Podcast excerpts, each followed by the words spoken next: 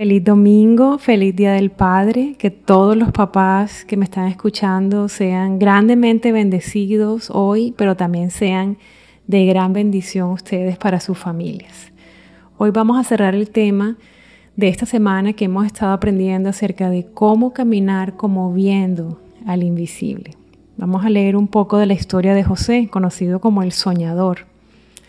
Cierto día José tuvo un sueño y cuando se lo contó a sus hermanos, estos le tuvieron más odio todavía, pues les dijo, préstenme atención, que les voy a contar lo que he soñado.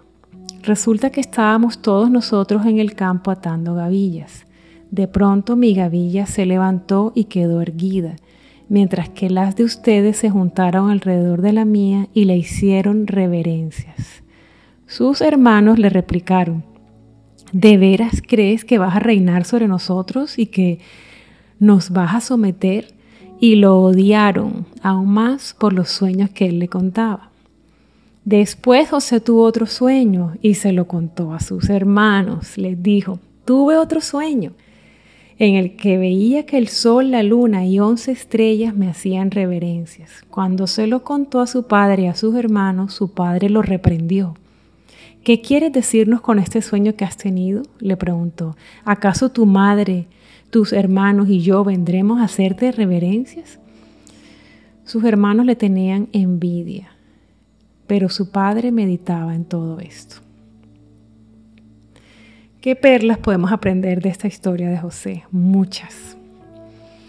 Y conocemos la historia, que Dios cumplió su sueño y su plan para José pero qué muchas cosas pasaron antes de que llegara el cumplimiento perfecto de esos sueños, muchas cosas. Y todo lo que José vivió desde que recibió la revelación del sueño de Dios para él hasta su cumplimiento, absolutamente todo lo preparó para tener éxito en lo que fue llamado a hacer y en lo que fue llamado a ser. La historia de José es perfecta para cerrar esta semana. De aquí podemos aprender que debemos considerar bien con quién compartimos nuestros sueños. Aprendemos que muchas personas no creerán con nosotros, otros se burlarán, otros tratarán de detenernos con sus mejores intenciones, otros sentirán una envidia tan grande que querrán destruirlo todo. Pero si perseveramos y alcanzamos todo lo que Dios soñó para nosotros, muchos serán grandemente bendecidos y podremos decir aquellos que intentaron detenernos o destruirnos, lo mismo que José habló a sus hermanos. Cuando les dijo, el mal que ustedes planearon contra mí, Dios lo usó para bien y para salvar a muchas personas, para salvación de mucho pueblo, para bendición de muchas personas. El camino hacia la conquista de los sueños de Dios para nuestras vidas es un camino que va a contener muchas cosas. No es un camino fácil.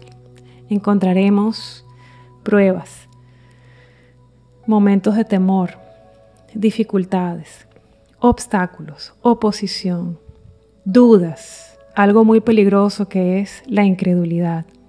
También encontraremos cansancio, ganas de tirar la toalla, rechazo de muchos, decisiones difíciles momentos de arrepentimiento, momentos de transformación, momentos de rebeldía, momentos de entrega, momentos de avanzar, de comenzar a fundirnos con Dios, a ser uno con Él, una relación genuina, profunda. En el camino aprenderemos a ser agradecidos, nos volveremos fuertes y valientes, casi que irreconocibles. Aprendemos en este camino a permanecer enfocados, no solo en el sueño, sino en el dador de los sueños.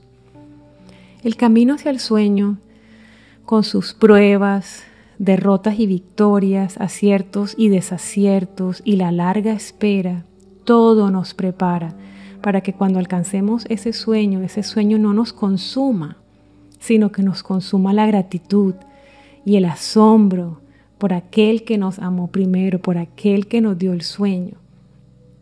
Todo esto nos prepara para nunca adorar el sueño, sino adorar al dador del sueño.